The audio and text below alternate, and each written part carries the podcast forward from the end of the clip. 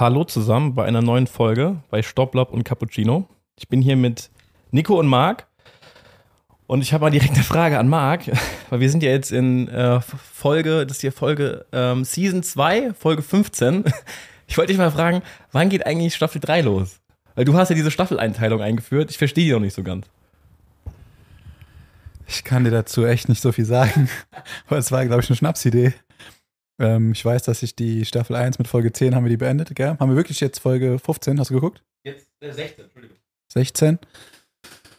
Ähm, ja, wann beginnt Staffel 3? Ich kann es nicht sagen. Vielleicht, vielleicht mit, mit Ende der Folge 20. Und dann wechseln wir zu ähm, Staffel 3. Wir, ja. Okay, wir müssen uns ja auch gerade ein Mikrofon teilen, denn wir haben hier noch jemanden heute dabei, nämlich den Tano. So, der Tano, ähm, den kennen wir schon ganz lange. Den hatten Nico und ich, hatten nämlich Tano schon früher im, im Tennistraining. Und ähm, Tano kann hier mal ein bisschen von sich erzählen. Erstmal herzlich willkommen, Tano. Ja, vielen Dank. Hallo in die Runde. Schön hier zu sein. Erzähl doch mal, gib einfach mal ein komplettes Update von dir. Wo hast du Tennis gelernt? In welchem Verein? Äh, wo bist du dann hingewechselt? Wo spielst du jetzt? Sehr gerne. Hau mal raus. Ja, ich würde sagen, ich habe so, äh, ich würde sagen, ich, so die klassische ambitionierte Tennis-Amateurkarriere äh, irgendwie hinter mir, die vielleicht ähm, ja viele, viele da draußen auch irgendwie durchlaufen haben. Also ich bin vielleicht erstmal zu mir 28 Jahre, ähm, komme hier auch aus Mainz, genau wie du, wie, wie du schon gesagt hast. Ähm, Tennis spiele ich so, ich weiß gar nicht mehr genau, ich glaube so seitdem ich fünf, fünf, sechs bin sowas, irgendwas müsste es gewesen sein. Ähm, komme ursprünglich aus Kleinwinternheim und da habe ich auch angefangen Tennis zu spielen, also ein kleiner Dorfverein, für die, die es nicht kennen, hier in Fort von Mainz. Ähm, ja, und habe da dann auch irgendwie relativ früh viel gespielt und hat mir Spaß gemacht und äh, hatte ich irgendwie Bock drauf und ähm, wurde dann auch schnell besser und ähm, ja, wie das dann oft so ist, werden die Leute vielleicht auch kennen, ähm, dass in so einem Dorfverein gibt dann ist dann die Spielpartner sind begrenzt, irgendwann ähm, ja kommt man vielleicht auch stößt man so ein bisschen an die Grenzen, ähm, man ist vielleicht dann irgendwie unter den Besten in diesem kleinen Verein und kann sich nicht mehr so, so richtig weiterentwickeln äh, und so war das damals bei mir dann auch ähm, und dann bin ich im Prinzip zum TSC äh, gewechselt, also da, wo ich euch dann kennengelernt habe, hier in Mainz, über den ihr auch schon öfters gesprochen habt. Ähm, genau, und habe da dann, ich sag mal, so ein bisschen äh, ambitionierter angefangen, Tennis zu spielen, würde ich behaupten. Also ganz, ganz witzig, ich kann mich noch erinnern, damals in Clementine ähm, dachte, dachte man irgendwie so, oh, ich bin hier so einer der Besten und irgendwie die Tenniswelt gehört mir so ungefähr. Und dann kommt man zum TSC und dann äh, wurde man relativ schnell wieder auf den Boden der Tatsachen zurückgeholt, weil man gemerkt hat, okay, da gibt es noch ein paar andere, die ganz gut äh, Tennis spielen und äh, vor allen Dingen deutlich besser noch äh, als einer selbst. Ähm, ja, das war dann, das war so die Zeit um TSC, ich schätze mal, da, boah, ich weiß nicht mehr genau, ich dürfte vielleicht so 13, 14 gewesen sein, so dem Alter. Bist du vielleicht ja, 18, 19 oder so habe ich im TSC gespielt. Genau, da habe ich euch auch kennengelernt und euch auch trainiert. Ähm, äh, genau, und äh, das, ja, ich würde sagen, das war so die, die Phase, wo man so ein bisschen ambitionierter gespielt hat, auch mal die ersten Turniere gespielt hat, ähm, Medenrunde mit, mit besseren Mannschaften etc. und auch vor allen Dingen Spielpartner hatte, die einfach besser waren als, als, als ich selbst war und dadurch ähm, ja, sich auch weiterentwickeln konnte.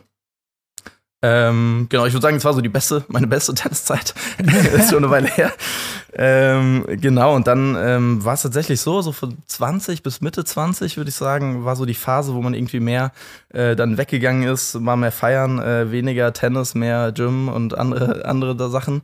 Äh, und habe dann tatsächlich eine Zeit lang fast gar nicht gespielt, gar nicht bis wenig gespielt. Ähm, ich, ja, ich glaube, auch, auch, das ist sowas, was, äh, was, was oft so ist, wenn man dann irgendwie früh anfängt und dann kommen halt irgendwie später andere Themen noch dazu, die wichtiger werden und Schule und keine Ahnung und dann wurde es halt weniger. Ähm, genau, und jetzt habe ich aber so seit zwei Jahren äh, spiele ich tatsächlich wieder ein bisschen mehr. Ähm, jetzt zwar nicht mehr beim TSC, sondern mittlerweile bei Mainzer Sand in Mainz-Mombach. Hab da eine ganz coole Truppe, äh, spiele da Herrenaktive.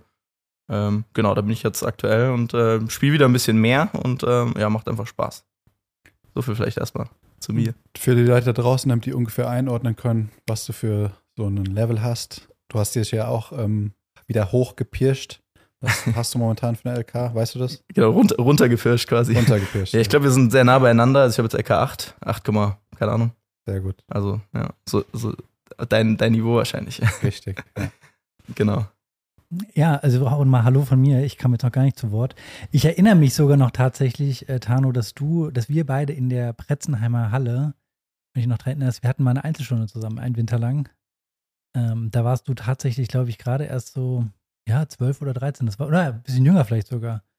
In Pretzenheim in der Halle. die war immer gar nicht geheizt. Ähm, das war arschkalt da drin.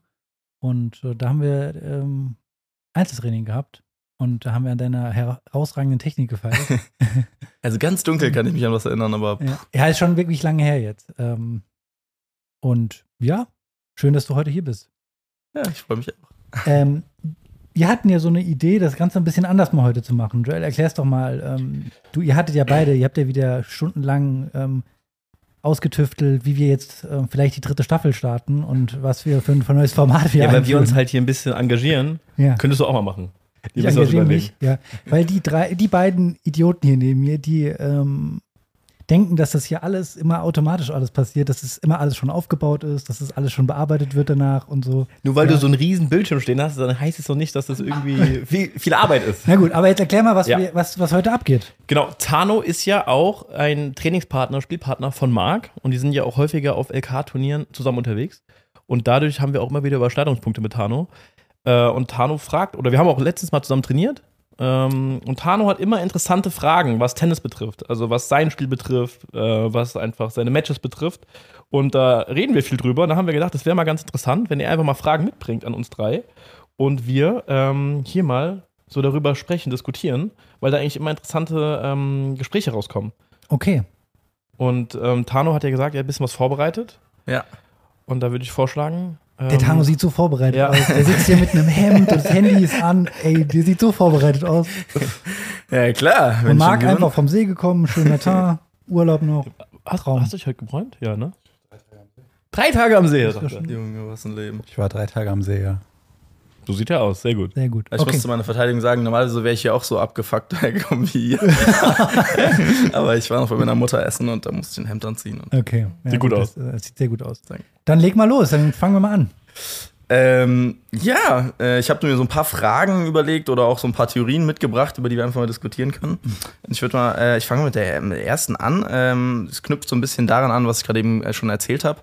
Also wenn man früher so ein bestimmtes Spielniveau hatte ähm, und so, so ganz, ganz gut gespielt hat, ähm, dann längere Zeit nicht spielt, dann ähm, war das zumindest bei mir so, ähm, dass ich halt doch ein gutes Stück davon entfernt war, von dem, was ich mal spielen konnte. Und das fand ich ähm, dann doch recht äh, deprimierend am Anfang und ähm, weil man eigentlich weiß, oh, man, das konnte man mal und irgendwie klappt es alles nicht mehr so. Deswegen wäre mal so eine erste Frage, wenn jemand zu euch kommt und sagt, ey, ich habe jetzt vier Jahre kein oder wenig Tennis gespielt ähm, und würde gerne wieder auf das Niveau zurückkommen. Würdet ihr sagen, ähm, er sollte sich ein, wir gehen jetzt mal von dem vom Niveau jetzt so bei mir aus, aber kann auch ein anderes Niveau sein, würdet ihr sagen, ähm, er sollte mit einem Trainer starten, mit Korbübungen, wieder klassisch mal ein paar Einzelstunden erstmal nehmen? Ähm, oder würdet ihr sagen, eher, wenn es jetzt ein Anfänger wäre, dann vielleicht eher und wenn, wenn du aber schon so zocken kanntest und konntest, ein ganz gutes Level hast, dann reicht es einfach, auf den Platz zu gehen, zu zocken, das kommt von alleine wieder. Was würdet ihr jemandem empfehlen, der sagen würde, oh, ich würde gern wieder ein bisschen besser spielen, mein altes Niveau erreichen? Ja, also ich glaube jetzt, bei dir jetzt äh, war es ja der Fall, du hast ja früher relativ viel trainiert, so dreimal die Woche, hast bestimmt dann auch noch so ein bisschen gespielt, also du kamst bestimmt auf, keine Ahnung, in deiner Hochzeit auf vier, fünf Mal Tennis die Woche. Wenn Medienspiele waren, vielleicht sogar noch mehr. Da ist man natürlich so super im Schlag, ne? Die Schläge sitzen komplett und man denkt gar nicht mehr drüber nach, wenn man gegen den Ball haut, der geht einfach rein. Wenn man dann so lange nicht gespielt hat, wieder einsteigt, dann, äh, du warst ja wahrscheinlich dann auch schon voll berufstätig, als du wieder eingestiegen bist und schaffst es dann vielleicht, keine Ahnung, ein, zwei Mal die Woche zu spielen. Obwohl, du hast doch erzählt, du spielst jeden Abend mittlerweile. Ja, pff, ja Anfang des Sommers. Ja, ja, ja. Okay, aber wenn man wieder dann einsteigt, dann spielt man vielleicht ein, zwei Mal. Und dann ist natürlich so, dann mit so wenig Training kommt man natürlich nicht mehr an diese Konstanz in den Schlägen. Äh, kommt man nicht Ja. mehr ran, würde ich mal sagen. Ähm, dass man sich wahrscheinlich auch das damit so ein bisschen abfinden muss. Dass man wahrscheinlich von den Schlägen her nicht mehr so schnell auf dieses Level kommt, auf dem man mal war. Ähm, und zu deiner Frage, ob man mit einem Trainer starten sollte. Also ich würde, glaube ich, nicht mit einem Trainer starten. Ich würde, glaube ich, einfach mal auf den Platz gehen und einfach mal spielen und Punkte spielen und einfach mal selbst versuchen, sich da reinzubeißen. So ein bisschen wie Marc es auch gemacht hat. Also Marc hat ja auch nie Training gehabt, nachdem er wieder gestartet ist und hat sich das so selbst alles erarbeitet. Und ähm, hat ja auch ganz gut funktioniert. Und ich glaube eher dann, wenn man merkt, oh, hier und da, ähm, da fehlt es ein bisschen, dass man dann noch mal vielleicht einen hat, der mal drauf guckt.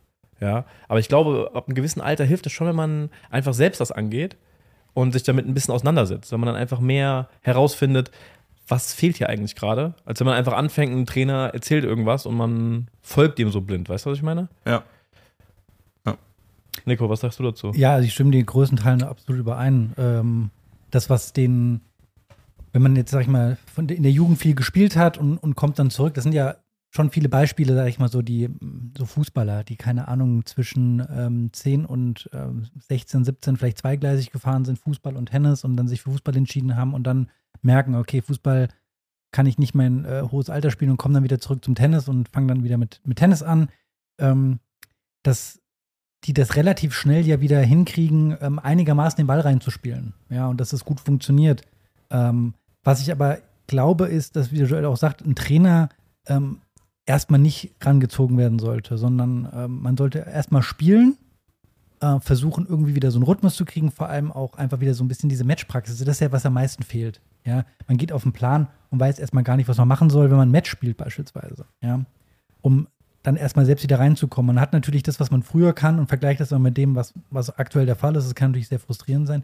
Wo ich mir dann Hilfe holen würde, wäre beispielsweise, wenn man ganz klar Probleme hat, beispielsweise äh, mit, dem, mit der Aufschlagtechnik. Ja, weil ähm, wenn man beispielsweise wie Marc jetzt, guckt mich schon böse an und schüttelt den Kopf, ja, wenn man da Probleme hat, ähm, dass man da sagt, okay, wir müssen da mal gezielt beispielsweise an, an irgendwie so technischen Dingen mal arbeiten, weil sich selber das beizubringen, glaube ich, ist immer sehr schwierig. Aber da muss man halt jemanden finden, der das wirklich auch gut macht, ja. Also, ähm, Ja, macht Aber zum Aufschlag habe ich auch noch was dabei später. Okay, aber es ist eine sehr gute Frage, weil ich glaube, es ist so unglaublich individuell. Ne? Also ähm, die Erfahrung spielt einfach eine große Rolle im Tennis. Also ich bin jetzt irgendwie schon Anfang 30 äh, oder fast schon Mitte 30, dass ich sage, ähm, man hat eine gewisse Erfahrung, die ich mit Anfang 20 nicht hatte, ähm, was so Matches angeht. Ja, und das hilft mir total, wenn ich spiele, dass ich weiß, was muss ich machen, um wieder um auf mein Niveau zu kommen. Also wie bereite ich mich vor und wie auch immer.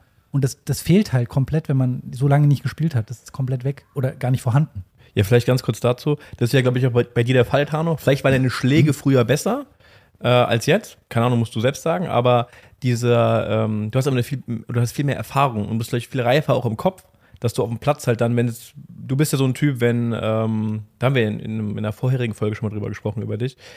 Wenn an dem Tag irgendwie nichts läuft, du bist auch bereit, einfach Slice zu spielen, Vor- und Rückhand Slice. Oder einen Aufschlag einfach nur so reinzulegen und fightest einfach. So, ne? Und das schafft man vielleicht mit 16, 17, 18 vielleicht eher nicht so. Da sagt man so, oh nee, ich muss voll durchziehen, weil das, äh, ich werde jetzt hier nicht anfangen, Vor- und Slice zu spielen. Und ich glaube, das ist dann sowas, was man ab einem gewissen Alter vielleicht dann macht. Da habe ich auch gleich noch was zu, zu Thema Slice und so, können wir gleich auch noch drauf eingehen. Aber ich denke auch so, so das Wichtigste tatsächlich, was du gesagt hast oder was ihr gesagt habt, ist, ähm, ich glaube, erstens, man muss sich so ein bisschen damit abfinden. Äh, also, dass man vielleicht eine Zeit lang braucht, um wieder auf dieses Niveau zu kommen, wenn man es überhaupt schafft. Und wenn dann eben nur, wenn man weiter regelmäßig spielt.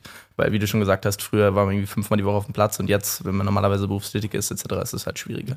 Ja, Marc, bei dir war es doch ähnlich. Du hast doch, ähm, ich meine, das waren die, diese, deine, de- die goldenen Jahre, wo du wirklich jeden Tag auf der Tennisanlage warst. Wann war das? 2015, 16? So 15 habe ich wieder angefangen. Genau, und dann hast du dich am Fuß verletzt und hast dann, glaube ich, zwei Jahre nicht gespielt. Drei Jahre. Drei Jahre und dann bist du wieder zurückgekommen. Ich meine, das ist ja so ein, auch wieder so ein ähnlicher Fall. Du kamst zurück, verletzt und dann wieder zurück. Ähm, wie siehst du das? Also, Weil du hast jetzt hier die ganze Zeit den Kopf geschüttelt. nee, nee, nee, nee. Ich bin da eurer Meinung. Ähm, ich habe ja als Kind das auch gelernt, Tennis, ja. Ab sieben, glaube ich. So sieben bis zwölf, würde ich mal sagen. So die Techniken wurden mir ja schon mitgegeben. Aber ich hatte nie wirklich, ich hatte nie Einzeltraining. Ich hatte nie Einzeltraining. Ich hatte, ich hatte Gruppentraining, das weiß ich. Aber dann war es ja Schluss mit 13. Dann war ja nur noch Fußball angesagt. Und ähm, dann 2015 wieder anzufangen, war pff, richtig, richtig hart. Also, weil ich habe ja auch immer einen sehr hohen Anspruch an mich selbst. Ja.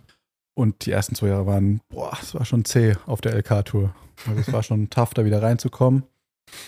Aber schon mal, du hast dich von LK23 hochgespielt jetzt auf eine einstellige. Ja, ja. Das ist schon, Ja, aber ich glaube, das ist alles im Bereich des Möglichen. Für viele, die so, für Fußballer, die irgendwie wieder anfangen und mal gespielt haben, ist Ja. es, glaube ich, machbar. Würde ich jetzt mal sagen. aber Ja. guck, wie was für Ansprüche Marc hat. Das ist unglaublich. Der denkt auch, ja. Und ähm, genau, also 2015, 16 war hart, aber wenn du dann so drei Jahre am Stück spielst, habe ich gemerkt, dann merkst du, dass du einen Sprung gemacht hast. Vorher war es schon, habe ich gedacht, boah, ich komme nicht wirklich weiter. Also ich war, hatte aber auch keinen Vergleich jetzt so wie du. Du wusstest, dass Ja. du gute Schläge früher hattest. Ich wusste gar nicht mehr, wie meine Schläge damals aussahen. Ich, konnt, ich wusste, dass ich ein bisschen Vorhand spielen kann, aber das war's. Und was ich einfach glaube, ist, ähm, wo man einfach immer sofort merkt, das merke ich ja selbst auch, ähm, Joel mit Sicherheit auch ist, du merkst beim, im Training nicht, wenn du Bälle schlägst, wenn du Elver spielst, also einfach so aus der Hand, merkst du nicht, wo deine Schwächen sind, wo was schief läuft. Du merkst es einfach nicht, weil das ist so standardisiert und man macht sich keine Gedanken. Du merkst eigentlich immer nur dann ähm, wirklich, wo du stehst, wenn du ein Match spielst. Wenn du gegen einen besseren spielst ähm, oder, wenn du, ja, oder wenn du verlierst einfach, auch vielleicht gegen einen schwächeren, wo du merkst, ich habe da so eklatante Schwächen, ich retourniere scheiße, ich bewege mich vielleicht schlecht, ich bin konditionell schlecht, ich schlage schlecht auf, keine Ahnung, ich kann die Bälle aus dem Halbfeld nicht tot machen. Da merkt man immer am allerdeutlichsten, wo sind die Schwächen. Vielleicht liegt es auch daran, der Gegner spielt einfach. Ähm, ich dachte die ganze Zeit, ich schlage super auf, aber der brettert mir jeden Return zurück. Ich schlage doch nicht so toll auf. Also da Ja. finde ich, merkt man immer, oh Mist, da fehlt's mir, da fehlt's mir. Das ist die beste Rückmeldung, die man kriegen kann, ist, Ja, wenn man stimmt. einfach gegen jemanden spielt und merkt erstmal, wenn man seine Grenzen aufgezeigt bekommt, weil dann merkt man erstmal richtig, ja, so stark bin ich ja doch nicht. Da kann ich noch mal dran arbeiten. Das merkst du im Elverspiel, merkst du das nicht. Ja, deswegen würde ich auch sagen, also ähm, erstmal selbst herausfinden, wo sind eigentlich meine Schwächen und dann kann man ganz gezielt dran arbeiten, bevor man sich mit dem Trainer einfach auf den Platz stellt und man trainiert einfach irgendwie, sag ich mal in Anführungszeichen, ein bisschen sinnlos alle Schläge und man denkt, oh ja, super, die kommen ja alle. Dass man einfach spielt, wie du sagst, dann kriegt man direkt die Quittung in einem Match. So wie wir es ja auch gemacht hatten, ne? Wir haben Genau. auch irgendwie jetzt erst, ich habe jetzt schon eine ganze Weile wieder gespielt und wir haben uns jetzt mal zusammen Genau. auf Platz gestellt mit Marc und ein bisschen auch an einzelnen Schlägen. Ja, man hat ja gemerkt, du hattest eine ganz klare Vorstellung von Ja, dem, genau. das funktioniert nicht, das funktioniert und dann kann man ja auch richtig gezielt dran arbeiten, ja, auf jeden Fall. Und zu dem Satz, was du, den du gesagt hast bezüglich den Schlägen, ich würde behaupten, meine Schläge sind nicht schlechter als damals. Äh, die Konstanz fehlt nur. Ja, ich genau. Das ist so der Ja, Hauptpunkt. ja, genau. Ähm, Das meine ich damit ja mit nicht drüber nachdenken, weißt du? Ja, Du ja. hast damals gegen den Ball geschlagen, weil du hast halt viermal die Woche jedes Mal beim Einspielen eine halbe Stunde vor und Rück und Cross gespielt. Ja, korrekt. Kam halt blind, das hast du halt jetzt nicht mehr. Korrekt. Ja, sehr gut. Ja, das ist halt genau, wie Joel richtig sagt, dieses, diese Konstanz. Ich merke das ja selbst in meinem Spiel auch. Ähm, die, die, was ihr früher beim Einspielen immer euch dazu gezwungen habt, im T-Feld einspielen, von der Grundlinie mal Cross, mal Longline und Ja. hatte anderthalb Stunden Zeit und hat halt irgendwie die ersten 20, 30 Minuten als Training genutzt. Das ist halt, das machst Ja, du jetzt nicht nee, mehr. Also Zeit keiner von fehlt uns auch. hat Bock, Cross zu spielen. Ja. Wenn einer mir sagt, wir spielen eine Runde Cross, pff, da habe ich schon meine Halsschlagader, die wird schon ein bisschen dicker, ja. Da habe ich schon einfach keinen Bock mehr drauf. Ja. Ne, gut. Ähm, ja, noch eine Frage, die mich interessiert. Wir haben es gerade schon so ein bisschen angeschnitten. Ähm, wir springen jetzt mal, ähm, wir machen jetzt mal einen Satz und äh, also wir gehen jetzt mal weiter und ähm, angenommen, wir spielen jetzt Match. Ich spiele jetzt Turnier, Marc, ne, wir sind auf der LK-Tour. Ähm, Match fängt an. Was sind äh, Dinge, auf die, wo ihr sagen würdet, auf die sollte man ganz zu Beginn vor allen Dingen achten? Also, wie sollte man in ein Match reinstarten? Was sind so die Grundelemente, die stimmen müssen? Was ist das Wichtigste? Und vielleicht auch, wie sehen die ersten Ballwechsel jetzt auch bei euch aus? Auf was würdet ihr da achten? Hier soll ich mal anfangen?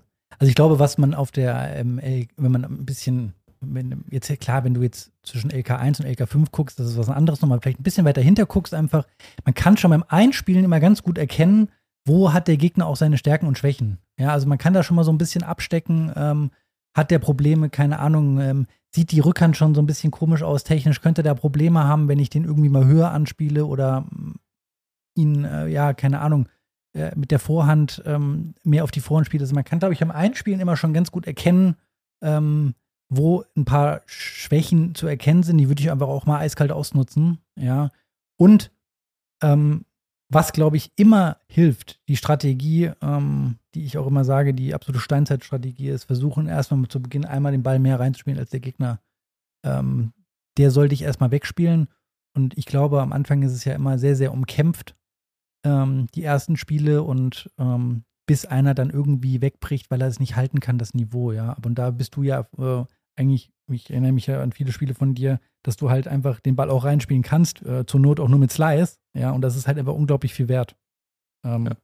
Ja, das denke ich auch tatsächlich, also das ist auch so ein bisschen meine, das, was ich jetzt so in den letzten ähm, Monaten oder im Sommer jetzt auch mitbekommen habe. Also wenn ich auch mit Mannschaftskollegen spreche, die vielleicht ein bisschen schwächer sind, so, sage ich auch immer, das Wichtigste ist, wie du schon sagst, spiel den Ball erstmal rein. Es gibt so viele, ich würde mal behaupten, Marc, so bis zu unserem Niveau reicht es echt, den Ball regel, also mit einer einigermaßen guten Länge fünf, sechs Mal äh, reinzuspielen. Das reicht echt oft schon aus, weil die echt so viel Fehler noch gemacht werden. So unnötig auch einfach. Ja, ich habe ja, glaube ich, schon mal gesagt, dass die, äh, die, die, die Basic-Strategie ist einfach so nach dem Motto, einmal mehr rein als der Gegner. Ja. Und dann schaust du, dann fängt, werden die nervös und fangen an rumzuschießen nach dem fünften, sechsten Ball und die machen in der Regel viel mehr Fehler als äh, Punkte, äh, viel mehr Fehler, als sie direkte Punkte machen. Und was auch nicht schlecht ist, ist den Gegner einfach auch mal bewusst ans Netz zu locken, weil die meisten ähm, aus dem bisschen niedrigeren Niveau spielen einfach auch einen unterirdischen Volley. Also das ist eher, wenn sie ans Netz kommen, ist es jetzt nicht so, ähm, wenn ich jetzt einen mit LK, ja, einstellige LK oder drunter tiefer ans Netz locke und dann ist der Volley halt ein ja, Punkt und fertig, verloren, ja, für mich. Aber jemand ans Netz zu locken, den mal ein paar Volleys spielen zu lassen, dann werden die noch nervöser, dann wissen sie, oh Mist, nach dem Angriffsball muss ich nach vorne laufen und wieder ein Volley spielen. Das sind so die, die Strategien, wo ich glaube, wo man einfach unglaublich viele Punkte holen kann. Du hast gesagt, und er kann damit unfassbar weit kommen mit dieser Ja. Strategie. Irgendwann gibt es ein Level, wo einer kommt Ja, und der klar. zerlegt dich dann komplett. Ja, das, Das reicht dann stimmt. nicht mehr. Ja, ich glaube, da braucht man gar nicht viel ergänzen. Also ich sehe das auch so. Erstmal, wenn man in so ein Match reinstartet, den Ball erstmal reinspielen und sich mal ein bisschen rantasten an das Match und erstmal gucken, was passiert und den Gegner auch mal was machen lassen. Ich erinnere mich, ich habe bei euch beiden in Worms, war das in Worms, bei einem LK-Turnier zugeguckt? Ja, Und da saß ich, glaube ich, mit dir draußen, Marc, und Tano hat gespielt. Und da haben wir so über die Plätze geguckt. Ähm, oder genau, ja, ein anderer Kollege war noch dabei. Und ähm, da hast du wirklich auf allen Ballwechseln die wildesten Punkte gesehen. Also Winner, unfassbar. Dann auf einmal wieder ein Ball super weit ins Ausgeschossen. Und da hast du dann gemerkt, der Tano war einer, der den Ball einfach reingespielt, total unspektakulär, aber hat gewonnen. Ja, Mhm. und ich, da kommst du, glaube ich, auf dem Level ähm, schon mal sehr weit. Ähm, und klar, irgendwann kommt man an eine gewisse Grenze. Ich glaube, der Marc merkt das auch gerade bei seinem, ähm, auf seinem Level, ähm, dass es dann halt nicht mehr reicht, den Ball einfach nur reinzuspielen. Aber ich erinnere mich jetzt an deinen Match, Marc, da kannst du vielleicht auch gleich mal kurz von erzählen, von dem ähm, LK-Turnier, was du gespielt hast. Da haben wir uns ja die erste Runde von dir angeguckt. Und da hast du gegen einen gespielt, da dachte ich beim Einspielen schon, oh wow, der hat echt eine gute Technik, das wird ein schweres Match. Aber du hast genau das gemacht. Du hast den Ball einfach solide reingespielt und er hat unfassbar viele Fehler gemacht. Und du hast ganz glatt, ich glaube, 6-1, 6-1 gewonnen. Und das war eigentlich so ein gutes Beispiel dafür. Ja, dass er war der Ungeduldige, der super viel geschossen hat und die Punkte kurz halten wollte. Und das, du hast einfach den Ball nur solide reingespielt, ja. Ähm, ja. Geht mal weiter an dich. Ja, das hast du äh, gut erkannt. Ähm, was ich noch vielleicht zu deiner Frage sagen kann, was ich, worauf ich mich immer am Anfang konzentriere, dass ich mich äh, viel bewege. Weil das hat jetzt, glaube ich, noch keiner von euch gesagt. Also klar, den Ball einmal mehr reinspringen, das stimmt schon. Aber bei mir steht und fällt eigentlich alles mit meiner der Bewegung, wie ich mich bewege. Dann stehst du auch mehr richtig zum Ball und so weiter. Und ähm, zu dem Spiel, was ihr gesehen habt, ähm, ich habe auch gedacht beim Einspielen, okay, es wird tough. Aber dann habe ich relativ schnell gemerkt, nach so den, nach dem zweiten Spiel, boah, ich muss echt nur so dreimal reinspielen, ich muss nicht Druck machen, ich muss gar nichts Besonderes machen. Ich spiele weiter hoch Topspin, umlauf so viel es geht und dann gewinne ich das ganz glatt. Noch ein wichtiger Punkt, der mir eingefallen ist, was ich glaube, was eine große Rolle spielt, ist eine hohe Quote beim Aufschlag, beim ersten Aufschlag. Ja, weil auf, auf ähm, sag ich jetzt mal, dem Level macht man sowieso keine freien Punkte beim Aufschlag. Ganz, ganz selten. Ja, das spielt dann echt ab erst einem hohen Level eine Rolle. Also ich würde mal sogar behaupten, selbst bei, bei uns, ne, wir machen auf Sand ähm, Ja, wenige. wenige freie Punkte. Vielleicht so, keine Ahnung, der Patrick, ja, äh, aus unserer Ja. Mannschaft, der wirklich einen super, super harten, schnellen Aufschlag hat, der davon lebt, auch mal freie Punkte zu holen. Ähm, ansonsten würde ich auch jedem raten, geh auf eine hohe Quote beim ersten Aufschlag. Ähm, weil die Gegner werden dir auch keine Returns um die Ohren hauen. Ja, die stehen ja, sorry, wenn ich rein- reinkrätsche, die stehen ja auch meistens im ersten Aufschlag auch immer weiter zurück, ja, und gehen immer, so was man gelernt hat im Training, erster Aufschlag hinter der Grundlinie und dann beim zweiten Aufschlag ein bisschen näher ran. Und wenn du erste Quote hast, dann stehen die erstmal super weit hinten und hat viel mehr Zeit für den nächsten Ball. Ja. Ja, bevor man dann halt einfach super viele Doppelfehler macht. Ich würde jedem raten, erstmal reinspielen und wenn du, keine Ahnung, nach äh, drei, vier Aufschlagspielen eine gute Quote hast und dich sicher fühlst, dann kann man vielleicht mal ein bisschen mehr riskieren. Aber sieht man ja auch ganz viele, die stellen sich auf den Platz und die schießen rum im Aufschlag, da knallt wie sonst was. Aber da passiert nicht viel. Also die machen super, super viele Fehler und bringen sich dann einfach ähm, immer in Gefahr, weil sie Doppelfehler machen oder oft über einen zweiten Aufschlag gehen müssen. Ja, Ganz interessant, dass ihr da gerade so ein paar Punkte angesprochen habt. Ich habe drei Theorien dabei, die eigentlich ihr gerade alle schon angesprochen habt. Ähm, ich würde die mal nacheinander einfach nennen. Die erste wäre, ähm, Beinarbeit ist die Grundlage für das gesamte Tennisspiel, für alles, das Wichtigste. Also klar, wenn du jetzt irgendwie, du kannst jetzt kein Tennis, sondern nur laufen, dann wird es nicht funktionieren, aber ihr wisst, was ich meine. So für einen Spieler auf unserem Niveau ist Beinarbeit erstmal das A und O das Wichtigste. Würdet ihr dem zustimmen? Ja, ich, sage immer, man wird immer vergessen, Tennis ist irgendwo auch ein Laufsport. Ne? Also man muss halt ähm, zur richtigen Zeit am richtigen Ort sein. Und ähm, weil, wenn man die Vorhand oder die Rückhand gerne so spielen möchte, wie man in seiner Vorstellung das hat, dann muss man einfach perfekt zum Ball stehen. Ja, weil ähm, das ist ungefähr so, ich werfe den Ball beim Aufschlag hoch und werfe ihn einfach einen halben Meter zu weit nach rechts, dann kann ich auch nicht mehr toll aufschlagen. Und so kannst du es mit der Vor- und der Rückhand vergleichen. Wenn ich halt scheiße zum Ball laufe oder gar nicht zum Ball laufe oder den Weg nicht nach hinten oder nach vorne mache, stehe ich schlecht zum Ball und treffe den Ball einfach nicht mehr sauber. Also es ist das A und O. Weil das habe ich bei mir echt schon echt oft gemer gemerkt jetzt so in den letzten Monaten und ich sehe es auch immer wieder bei Leuten auf unserem Niveau, ähm, dass teilweise die Beinarbeit so entscheidend ist. Also du, wenn du einen Ticken schlechter dich bewegst, auch weil du ein bisschen müde bist oder du konzentrierst dich nicht so und machst den letzten Schritt nicht, ich finde, die Schläge sind einfach ganz anders. Also teilweise kommen die Schläge wirklich äh, gar nicht, obwohl eigentlich nur so ein bisschen Beinarbeit, ähm, sag ich mal, am Ende entscheidend ist. Und ich glaube, viele wissen das auch gar nicht. Also die denken so, scheiße, schon wieder ein Vorhand ist ausgespielt und die Rückhand ins Netz und äh, verstehen es nicht, ähm, dass es zu einem Großteil auch echt mit der Beinarbeit zusammenhängt. Ich äh, habe noch eine Frage oder eine Aussage besser. Ich finde, der Split Step ist mit sehr wichtig, Ja, oder? ja, Also, also, da, das geht ja mit der Bewegung einher, aber ich ertappe mich oft, dass ich den dann nicht mache und dann direkt eiskalt erwischt werde gegen die Laufrichtung zum Beispiel. ist ja das, Es ist schon wichtig. Ja, der Splitstep ist ja auf jeden Fall. Das ist ja der Schlag, den man, mit dem man eigentlich das Match als Returnspieler beginnt beim Return, ja. Und beim meist im Ballwechsel eigentlich fast immer macht. Es sei denn, man wird von links nach rechts geschickt, dann hat man keine Zeit mehr. Aber es ist halt zur Vorbereitung, man kann ja viel schneller schlagen. Das gehört ja zum Thema Beinarbeit dazu. Also Ja, ja, aber du erkennst schon einer, wenn der auf den Fersen steht, kann kein Splitstep kommen. Da ist der Zug schon Aber auf unserem Niveau sehe ich ganz viele, die es gar nicht Ja, machen. und das ist ja das, Ja, was der. Tano sagt. Ähm, Weder beim, ist- sogar beim ja, Return. es wird viel mehr nicht. Wert darauf gelegt, dass die Vorhand toll aussieht und dass die ein Strahl und es muss ein Sch- Geschoss sein und es muss Longline flach übers Netz und mit 250 km/h hinten in die Ecke, genau in die Ecke, ja. Und da denke ich immer so, ja, das schaffst du von 100 Bällen zwölfmal und davon ist sechsmal Glück, ja. Und der andere, die anderen Bälle gehen alles straight an den Zaun oder ins Aus oder was weiß ich wohin, ja. Du musst dir das, du musst ja irgendwo auch laufen können und das ja auch dann auch abrufen können. Bälle umlaufen, Rückhand umlaufen, mit der Vorhand spielen. Das sind ja alles solche Sachen, die ähm, man, die nur mit der Beinarbeit einhergehen. Ja, und du hast richtig gesagt, wenn ich, wenn ich müde werde, dann kann ich mein Spiel nicht mehr spielen. Das ist kaputt, vorbei. Jetzt kommt, fängt das schöne Glockenspiel an.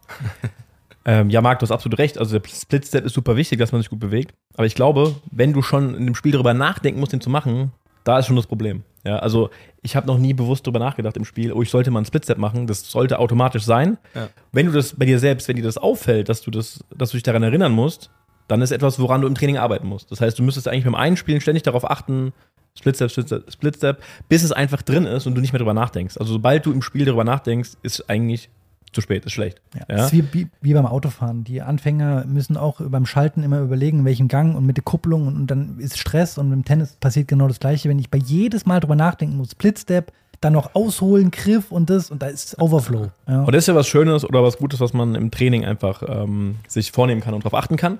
Und äh, Tano, zu der Frage oder zu der Theorie, absolut. Also ich denke, es fängt mit dem Laufen an. Also du kannst die schönste Technik haben, wenn du nicht laufen kannst, bist du nicht am Ball und kannst die Technik nicht ausführen. Also du musst erstmal dich bewegen können auf dem Platz, um Ball reinzuspielen. Genau, und das ist ja, glaube ich, Joel, das haben wir ja schon mal gesagt, im, im, weil wir hier schon wirklich unzählig viele Jugendliche trainiert haben. Das betrifft ja nicht nur auf ähm, jetzt ihr äh, beide, Marc und Tano, die jetzt vielleicht ähm, nochmal äh, zum Schläger gegriffen haben, ähm, im etwas höheren Alter, jungen, höheren Alter, ja.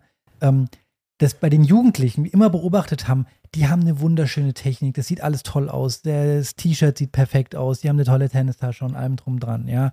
Aber die spielen dann gegen Leute, die den Ball irgendwie reinspielen, wo du von außen denkst, der weiß gerade so, wie man Vorhand reinspielt. Rückhand ist nur Slice, Aufschlag irgendwie mit Bratpfannengriff, aber die tun sich so schwer und verlieren teilweise, ja, weil sie nicht in der Lage sind, erstens den Ball reinzuspielen und sich auch überhaupt vernünftig zu bewegen, ja.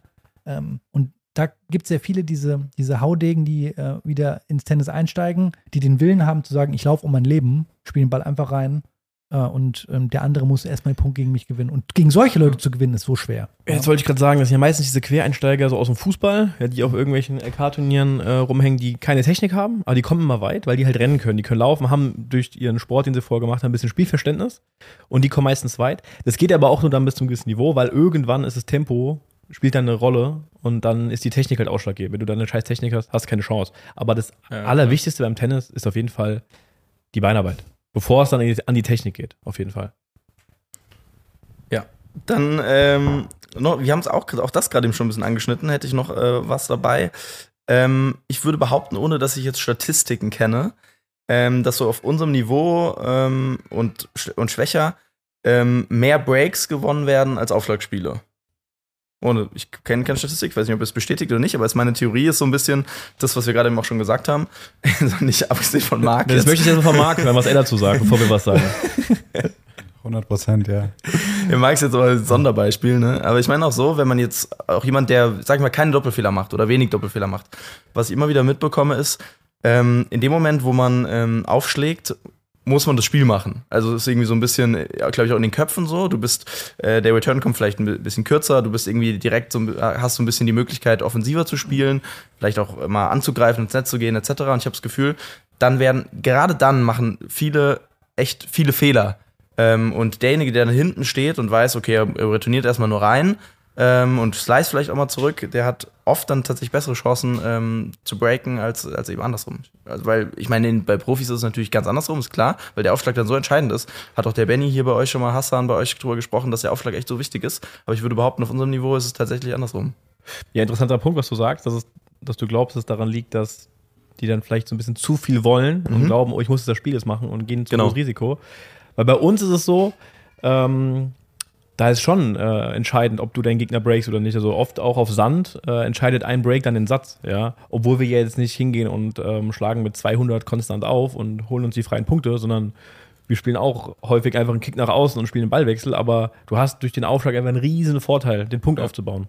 Gut, ihr seid jetzt nochmal ein Stückchen stärker im Verbessern, ne, von der Spielstärke. Und dann kann Aber vielleicht ist es wirklich diese Kopfsache, was du sagst, ja, dass man halt dann äh, vielleicht nicht so nervös wird oder hektisch wird und meint, er muss den Punkt jetzt schnell machen, sondern ähm, man, wenn ich jetzt an, an mein Spiel denke, ich äh, bin dann sehr gelassen, wenn ich weiß, ich schlag auf, weil ich weiß, okay, ich starte schon mal gut in den Ballwechsel rein und habe einen Vorteil und kann den mir irgendwie zunutze machen, als ähm, andersrum, wenn ich weiß, oh, der Gegner, der kann schon mal einen freien Punkt holen mit seinem Aufschlag.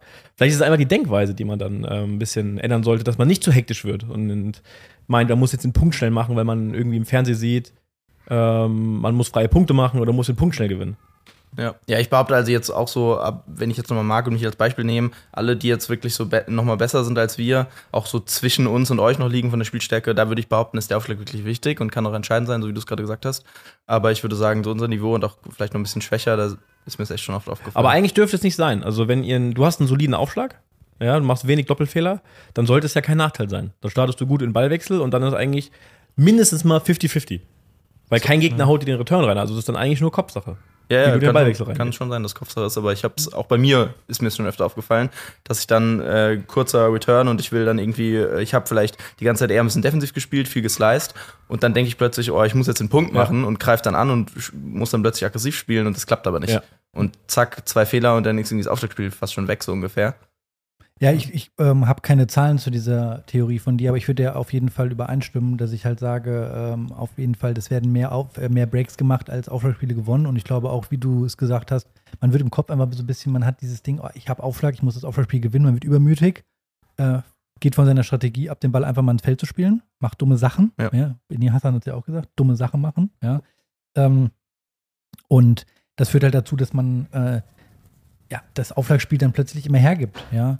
Und was ich auch immer beobachte, ist irgendwie, es wird einfach ein viel zu hohes Risiko beim Aufschlag eingegangen. Das die, die, die, die, die Diskrepanz zwischen dem ersten Aufschlag und dem zweiten ist, erster Aufschlag ist ein Gerät mit 200 gefühlt, volles Rohr durchgestreut. Und der zweite Aufschlag ist ein Einwurf, wo ich mir sage, du kannst den Schläger zur Seite legen, mit der Hand wirfst du den besser.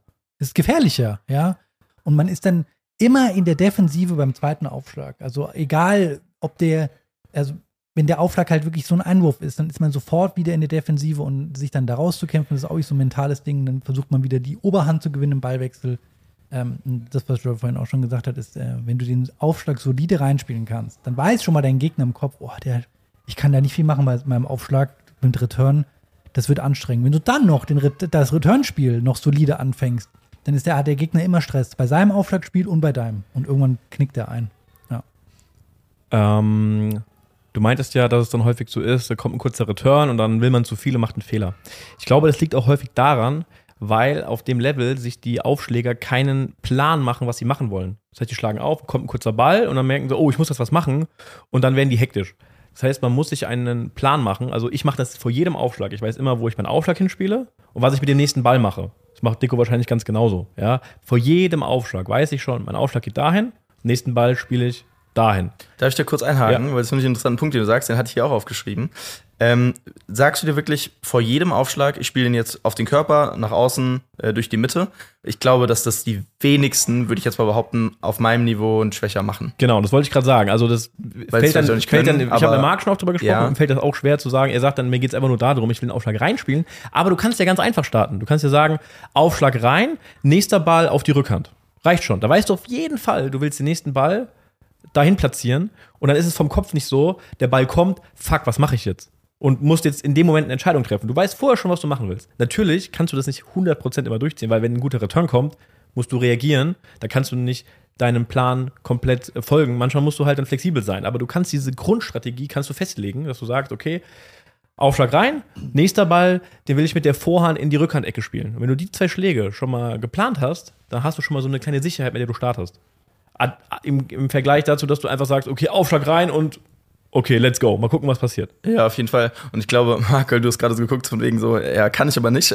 Also so ein bisschen, ne, wohin schlage ich auf? Ich glaube, dass es äh, viele denken, sie könnten es nicht und nicht machen. Ich glaube aber, dass man es mit ein bisschen Übung relativ schnell hinbekommt. Also ganz witzig, ich habe dieses Jahr bei der Medenrunde äh, mit jemandem Doppel gespielt ähm, und ihm war ganz wichtig, dass ich vorher mal sage, wohin schlage ich auf. Sieht man ja beim Profis auch, ne? Wir oft auf, in unserem Niveau machen, machen das nicht tatsächlich. Auch beim Doppel, wir schlagen einfach auf und äh, schauen mal, was wird so ungefähr. Ähm, und ich habe relativ schnell gemerkt, dass ich, egal ob durch die Mitte, außen oder äh, auf den Körper, ich immer dahin serviere, wo ich hin servieren wollte. Und ich war, dachte vorher auch, oh, weiß ich nicht, ob es immer so klappt. Hat aber gut geklappt. Und wie du schon sagst, man ist konzentrierter irgendwie direkt. So, man weiß direkt, okay, ich spiele den jetzt nach außen. Und klar, im Doppel ist es immer wichtiger, aber selbst im Einzel ist mir jetzt auch schon aufgefallen, dass ich einfach fokussierter in den Punkt rein starte, weil ich einen Plan habe. Ja. Also Punkt eins erstmal, im, äh, im Doppel kann man das wunderbar üben. Ja, weil man dann gezwungen ist, mit seinem Partner, dass man sich festlegt, wo man aufschlägt, weil der Partner stellt sich ja darauf ein, der positioniert sich ja ganz anders. Also kann man wunderbar im Doppel üben, wenn man sich einfach hinstellt. Also ich würde jedem raten, im Doppel übt das jedes Medenspiel, jedes Doppel, auch wenn es vielleicht mal am Anfang ähm, Harakiri ist. Ähm, dann, du sagst konzentrierter, genau. Äh, man ist viel, viel fokussierter, startet man in den Ballwechsel und irgendwann lernt man dann auch ähm, so Spielzüge, die gut funktionieren. Ja, also ich habe immer Spielzüge, wo, bei denen weiß ich einfach, der klappt eigentlich, acht von zehn Punkten gewinne ich den Punkt. Das heißt, beim wichtigen Punkt kann ich den immer ziehen und weiß, das ist schon relativ, also der muss schon sehr, sehr einen guten Punkt spielen, damit er den Punkt holt. Kannst du mal so ein Beispiel nennen? Ja, Zwei, drei? Beispielsweise von links ein Kick nach außen. Ja, da kann ich schon eklig spielen, dass ich weiß, boah, der muss schon einen richtig guten Punkt spielen, dass ähm, der den holt. Und das heißt, wenn es ein enger Spielstand ist, weiß ich schon, okay, den kann ich jetzt ziehen. Ähm, da bin ich relativ Aber hast safe. du noch einen genauen zweiten Schlag? Also, dass du weißt, okay, Kick nach das außen, ist das, das in der lege ich dann fest, da sage ich dann zum Beispiel, okay, ich gehe dann in die freie Ecke oder ich gehe äh, gegen den Lauf. Das ist halt, das muss ich, entscheide ich dann in dem Okay, Moment. Aber zumindest dieser Kick nach außen, da weiß ich, da habe ich schon mal gute Karten, den Punkt zu holen. Ähm, Marc, aber die Frage an dich ist nochmal wegen ähm, Thema Aufschlag. Du sagst ja, du bist relativ, fühlst dich unsicher, du machst relativ viel Doppelfehler, aber fällt es dir trotzdem äh, leichter, Returnspiel zu gewinnen oder trotz dessen, dass du ähm, häufig Punkte herschenkst, hast du, wenn du in den Punkt startest mit dem Aufschlag, dann ein gutes Gefühl im Ballwechsel? Mir fällt es leichter, Return-Spiele zu gewinnen, auf jeden Fall. Witzig, aber jetzt bei dem Turnier, was ich jetzt gespielt habe,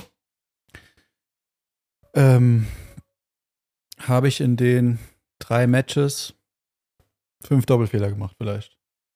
Ja, und ich finde, Ich weiß aber nicht, woher es kommt. bei Ich kann jetzt nicht sagen, was ich anders gemacht habe. Ja, aber bei ich weiß es nicht. Das ist das Schlimme. Das heißt, wenn ich nächstes Mal auf den Platz gehe, Lotto. okay, aber jetzt, Marc, bei dem Match, was ich ges- gesehen habe, ich habe ja am, am, was war das, Donnerstag, ne? Habe ich Aha. ja auch zugeguckt, das erste Match. Und bei dir hatte ich schon das Gefühl, dass da einfach ein Plan zu erkennen war. Also im Groben, das ist, was Stuer ja auch gerade gesagt hat. Ich habe auch einen Plan. Genau. Aufschlag. Vielleicht ist jetzt nicht zu erkennen, dass du sagst, ich habe jetzt den irgendwo hinplatziert, aber du hast auf jeden Fall das zu erkennen, weil immer den nächsten Ball versucht mit hohen Spin auf seine Rückhand zu spielen. Es hat aber immer das gleiche Schema. Auf und jeden es hat wunderbar funktioniert. Und das ist ja das, was Joel auch gesagt hat, ähm, ist, sich diese kleinen Sachen vorzunehmen, was völlig, völliger absurder Quatsch ist, zu sagen, ja, äh, ich spiele jetzt dreimal Cross und den vierten Ballon in Job. Das funktioniert im Tennis nicht. Da muss sich jeder von verabschieden, das ist Quatsch. Aber ähm, ja, weil Joel sagt, sein Lieblingsspielzug, ja, der ist, ich weiß, dass er kommt, wenn ich gegen ihn spiele und er macht seinen Kickaufschlag nach außen von der Vorteilseite. Und ich weiß, ich muss irgendwie, ich habe nicht viele Möglichkeiten, entweder mache ich einen Longline-Schuss-Return, ist gefährlich, weil wenn der nicht gut ist, ähm, schickt er mich sofort mit seiner Vorhand cross und ich kann, ich komme gar nicht hinterher, so schnell kann ich gar nicht laufen. Ich mache alles auf, ich, ich bin ja komplett blank. Wenn ich Cross retourniere, muss ich sehr, sehr, sehr lange Cross retournieren. Äh, aber wenn ich zu kurz werde, nimmt er den Ball früh und spielt mir in die freie Ecke. Also, das ist halt wirklich ein Spielzug, wo ich weiß, oh, das ist schwierig, ähm, ihn da zu knacken. Ja, er musste schon einen sehr guten Return spielen. Ähm, aber wie man das üben kann, also ich erinnere mich noch früher, dass ich äh, in, das hat mir sau geholfen, wirklich. Da habe ich viele Erinnerungen noch dran. Ähm, nach meinem Training habe ich häufig, früher, da war ich so 15, 16, habe ich gegen die damalige Herren-40-Mannschaft gespielt. Und das waren alles so Spieler, die konnten wirklich gut Tennis spielen. Und das waren noch so Oldschool-Spieler mit Surfen, Volley und Slice und allem drum dran. Und ich hatte die Aufgabe von meinem Trainer bekommen, ähm, gegen die zu spielen. Und beispielsweise waren, das waren ganz banale Aufgaben, waren beispielsweise, ich durfte nur mit der Vorhand nur Cross spielen. Das ganze Match, ohne dass ich dem das gesagt habe, weil es sollte ja nicht respektlos sein, aber ich durfte nur Vorhand Cross spielen. Das heißt, wenn ich, äh, wenn der Ball auf meine Vorhand kommt und es war ein Rechtshänder, musste ich ihm auf die Vorhand spielen. Wenn ich umlaufen habe, die Rückhand, dann musste ich auch Cross spielen. Ich durfte nur Cross spielen und musste versuchen, so das Match zu gewinnen. Man ist sau konzentriert und muss versuchen, da eine Lösung zu finden, um den Punkt zu gewinnen. Und ich glaube, da kann man ja noch tausend andere Sachen machen. Man darf nur Rückhand Longline spielen oder so. Nur Kleinigkeiten. Man kann jetzt nicht sagen, äh, man darf nicht zu viel machen, weil sonst wird's wild. Aber beim, um das im Aufschlag zu trainieren, die einfachste Sache, um das Platzieren beim Aufschlag zu lernen, also aus meiner Meinung ist, man stellt sich vor sein Aufschlagfeld und denkt sich in der Mitte, genau in der Mitte eine Linie. Und sagt sich, ich schlage entweder auf die Vorhand auf vom Gegner oder auf die Rückhand. Also man teilt das Feld in zwei Hälften gedanklich und schlägt entweder auf die Vorhand auf die Rückhand auf. Und schaut man nach jedem Punkt ähm, den Vergleich, hat das geklappt oder hat das nicht geklappt. Ja. Und äh, man wird auch relativ schnell merken, wenn ich es schaffe, beispielsweise meinem Gegner einfach nur auf die Rückhand aufzuschlagen, dass ich einen riesen Vorteil habe vielleicht, ja. Oder äh, ich kann dann das nächste Mal noch eine dritte Variante hinzunehmen. Ich te teile das Feld in diese klassische drei Zonen, ja, Vorhand, Körper und Rückhand, ja. Und so kann man super einfach, aus meiner Sicht, Aufschlag einfach üben. Man muss es einfach sich mal rantrauen. Ja. Ja, da finde ich auch interessant, das ist mir auch letztens aufgefallen, wenn du ähm, oftmals, ähm, wenn man aufschlägt, man entwickelt irgendwann so ein Muster und man hat immer den gleichen Aufschlag, ne? Das irgendwie ist dann so drinne, den spielt man immer wieder. Wenn man es dann schafft, äh, tatsächlich mal ähm, aus dem Nichts, eine an, äh, vielleicht, man, man schlägt immer zur Seite, äh, immer auf Cross auf die Rückhand auf oder so, Vorstands, äh, Vorstands, äh, Vorteilsseite so und schlägt dann mal durch die Mitte auf oder auf den Körper, dass die Gegner vollkommen überrascht sind. Richtig. Also, ja. dass sie, weil die, weil die einfach die ganze Zeit, okay, wissen, okay, kommt immer auf die Rücken, kommt auf die Ja. Rückhand, dann spielst du plötzlich die Mitte und die wissen überhaupt nicht, was sie ist machen sollen. natürlich klar, dass die Leute mit der Zeit das natürlich checken. Wenn du immer Ja. das gleiche spielst, ja, und ähm, du spielst immer, schlägst du auf die Rückhand auf, irgendwann wird der wahrscheinlich sich sogar schon so hinstellen, dass er mit der Vorhand retournieren kann, ja. Ähm, da ist es dann halt von Vorteil, wenn man variieren kann. Wenn du einfach ähm, total, ähm, ja, unberechenbar bist. Also ich meine, ich erinnere mich an Matches von Joel, bei denen er mal den ersten Satz verloren hat und den zweiten Satz gesagt hat, ähm, ich schlage jetzt jeden Aufschlag immer woanders hin. Also immer mache ich was Neues, ja, um den Gegner einfach da auch keine Sicherheit mehr zu geben und zu wissen, was, was kommt da jetzt, ja. Und erfordert natürlich gewisse Übungen, weil wenn man auch ein bisschen zu wild das macht, dann verliert man vielleicht auch so ein bisschen den Rhythmus beim Aufschlag, macht Doppelfehler, wird unsicher und ja, fällt dann wieder zu uns alte Muster zurück und sagt so, ah, ich mache lieber Sicherheitsaufschlag, aber man kann das einfach üben, glaube ich, ja. Es ist gar nicht die Geschwindigkeit entscheidend beim Aufschlag, sondern eher die Quote, wie oft spiele ich den Ball rein. Und die Länge vor allem. Die Länge, Auch, ja. Ähm, Nochmal ganz kurz zu dem Feld unterteilen. Das ist auch was ganz Wichtiges. Wenn du deinen Fokus nicht darauf setzt, okay, Aufschlag muss einfach nur ins Feld oder ins Aus, ja, sondern entweder in das oder in das Feld, dann ist es vom Kopf schon was ganz anderes. Du gehst davon aus, der Ball geht auf jeden Fall rein. Die Frage ist nur, ob ins linke oder ins rechte Feld. Ja, das Wenn du davon ausgehst, oh Gott, der muss einfach nur ins Feld, dann ist die, spielst du schon mit den Gedanken, einen Fehler zu machen. Und das ist das Tödlichste, was du machen kannst, wenn du dich zum Aufschlag hinstellst und diesen Gedanken hast, bitte kein Fehler. Sondern eher, ich spiele in die Vorhand, bitte nicht in die Rückhandecke. Dann ist er trotzdem noch im Feld. Finde ich ein guter Ja. Punkt. Ja. Ja. Und äh, zu dem Thema Variation, das kannst du, du kannst ja ganz einfach variieren, du sagst, Vorhand, Rückhand ist schon eine Variation. Und du kannst es ja, die Profis machen das ja dann, du kannst es ja ganz verrückt machen. Also beispielsweise, die machen einen Kick-Aufschlag, aber spielen einen anderen Drall. So Sachen dann auf einmal, ja. Oder das mache ich auch häufig. Ich spiele von der linken Seite bei 5 zu 0 einen Kick nach außen, bei 30 15 auch nochmal einen Kick nach außen. Und wenn es dann über Einstand geht, bei Vorteil, mache ich wieder einen Kickballwurf, aber spiele den plötzlich in die Vorhandecke. Ja, durch die Mitte. Der Gegner, du siehst schon, der orientiert sich schon in die Rückhand, denkt, ah, Kick nach außen und plötzlich geht er in die Vorhand und dann kriegst du einen ganz einfachen freien Punkt. Das sind so Kleinigkeiten, Ja. damit kann der Gegner schon sehr, sehr rausbringen. Betrifft aber genauso Returnspiel. Man kann unglaublich variieren. Und den Gegner mit so ganz, ganz einfachen Sachen kann man sich so Punkte ergaunern, sage ich mal. Also da kann man, egal auf welchem Level, super, super viel machen ähm, und kann sich einen Vorteil verschaffen. Wenn man sich ein bisschen damit auseinandersetzt, auf jeden Fall. Wobei ich sagen muss, also ich persönlich finde den Aufschlag unheimlich schwer, generell die Technik zu erlernen. Ich finde, das ist der für mich komplexeste Schlag im Tennis. Ähm, ich habe immer, aber ich glaube, da habt ihr auch in vergangenen Podcast-Folgen schon drüber gesprochen. Ich habe immer das Gefühl, ähm, in der Jugend, bei mir in Clementheim vor allem, wo ich vielleicht so die ersten Schläge gelernt habe, wurde zu wenig Wert auf den Aufschlag gelegt. Also gerade ähm, Kickaufschlag, ich kann einen Kickaufschlag, aber er ist einfach lang nicht so gut wie beispielsweise deiner und ich glaube, dass man da früh dran arbeiten muss. Ich finde es jetzt echt schwer dran zu arbeiten. Ähm, aber man schlägt halt auch einfach zu wenig auf, muss man fairerweise sagen, im Training, oft ja. Elfer und so. Ich glaube, da hattet ihr auch schon drüber gesprochen. Kriegt, lernt man halt nur irgendwie in Matchpraxis. Ähm, das finde ich so generell zum Aufschlag, aber ich finde ein interessanter Punkt, weil ihr habt jetzt ein paar Mal gesagt, ähm, wichtig ist Quote beim Aufschlag, dass der erste Aufschlag vor allen Dingen kommt, dass man sich darüber eine Sicherheit holt und äh, oft sieht man es ja wirklich, ne, Leute schlagen, schlagen viel zu schnell für ihr Niveau auf, machen viel zu viele Fehler, äh, machen entweder zu viel Doppelfehler oder der zweite Aufschlag ist einfach schon ähm, so, dass der Gegner schon weit im Feld drin steht, etc. Das ist einfach dann schwierig. Ich selbst aber auch, also gebe ich euch vollkommen recht, unterschreibe ich alles. Ich selbst aber auch bei mir gemerkt, mein Aufschlag hat sich, ich weiß nicht genau warum, aber der hat sich über den Sommer hinweg echt ein gutes Stück verbessert. Ähm, ich schlag schneller auf und trotzdem ziemlich sicher, ich mache kaum Doppelfehler. Ähm, und mir, ich muss sagen, mir hilft das total für mein gesamtes Spiel. Also ich bekomme über den Aufschlag eine Sicherheit in mein Spiel. Total, ja. Ähm, also mir hilft das äh, tatsächlich, ähm, wenn der Aufschlag sicher ist und wenn ich dann auch vielleicht keine freien Punkte, ihr habt schon gesagt, auf Sand eher schwer, aber zumindest äh, in Ballwechsel besser reinkommen. Ich bekomme einfach Sicherheit. Ja, ja man merkt das ja beispielsweise bei Marc ja auch, wenn, wenn er wie jetzt am, am letzten Donnerstag einen Tag hat, wo der Aufschlag gut läuft, spielst du von der Grundlinie auch ganz anders. Du hast eine ganz andere Sicherheit, wie du es ja. gerade eben beschrieben hast, ja, dass man weiß, okay, ähm, ich habe jetzt nicht im Hinterkopf so von wegen, ich habe jetzt mal einen Aufschlag von den letzten 17 getroffen, jetzt muss ich auch den Punkt mal von der Grundlinie gewinnen, sondern man geht halt rein und man hat jedes Mal wieder aufs Neue die Chance, den Punkt sozusagen zu gewinnen. Also der Aufschlag ist auf der einen Seite verrückterweise eigentlich der Schlag, der einzige Schlag im Tennis, wo ich nicht beeinflusst werde vom Gegner. Also direkt. Er kann sich zwar hinten rum, kann mich zwar mit dem Schläger stören, indem er rumfuchtelt oder hin und her rennt da hinten, aber ich werfe mir den Ball ja selbst an. Ja. Und es ist aber der Unterschied, es ist der einzige Ball, den ich eigentlich fast aus der Ruhe beschleunigen muss. Und deswegen ist er so schwer, ja, so technisch so schwer, weil klar, ich kann mich hinstellen, den berühmten Hausfrauen- oder Hausherrenaufschlag, äh, um das jetzt mal korrekt zu sagen, mit Bratpfannengriff mich hinstellen und einfach nur reinömmeln, ja, das reicht aber nicht, ja. Wenn man die Ansprüche hat, man den Kickaufschlag, ja, ist es halt technisch gar nicht so einfach, das zu machen. Also 100% holst du dir Sicherheit über den Aufschlag, über eine hohe Quote. Wenn du jedes Mal in den Ballwechsel startest mit dem zweiten Aufschlag, dann nimmst du diese Unsicherheit schon irgendwie mit in den Ballwechsel. So, du startest einfach ähm, mit schon mit dieser Einstellung rein, so, oh, schon ersten Fehler gemacht und zweiter Aufschlag.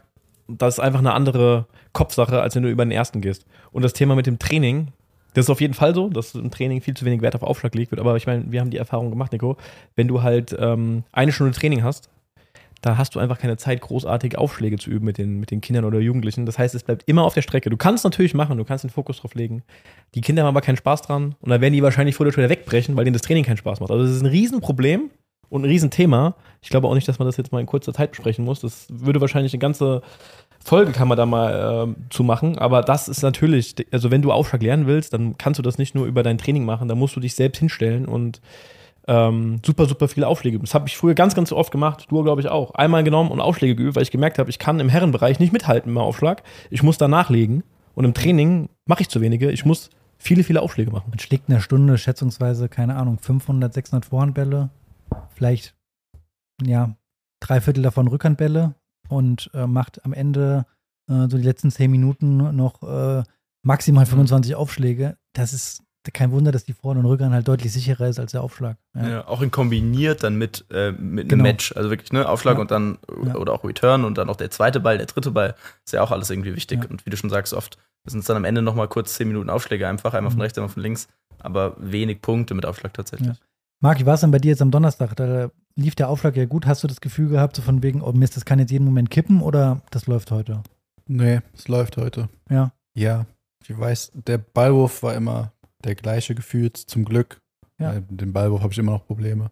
Ja, weil da habe ich von außen auch gesehen, ich meine, da wirklich, habe ich gesagt, ich habe jetzt nicht das Gefühl, als ob das random heute ist, sondern das wirklich hatte Hand und Fuß gehabt. Ja, ja hat sich zum Glück durchgezogen. Mhm. Also viel Kopfsache bei dir, oder? Ja, schon. ja. Ähm, ja. Okay. Ja, das okay. Äh, gute Fragen bisher, muss ich sagen. Interessant. Ja, ja zwei, drei äh, spannende habe ich noch dabei, würde ich behaupten. Ähm, vielleicht eine Sache, da haben wir jetzt so privat schon öfters so drüber gesprochen, aber ich finde, es ist ein ganz interessanter Punkt immer und immer wieder, der, glaube ich, nicht nur mich beschäftigt, sondern wahrscheinlich auch viele anderen. äh, Amateur-Tennisspieler da draußen, die sich verbessern wollen.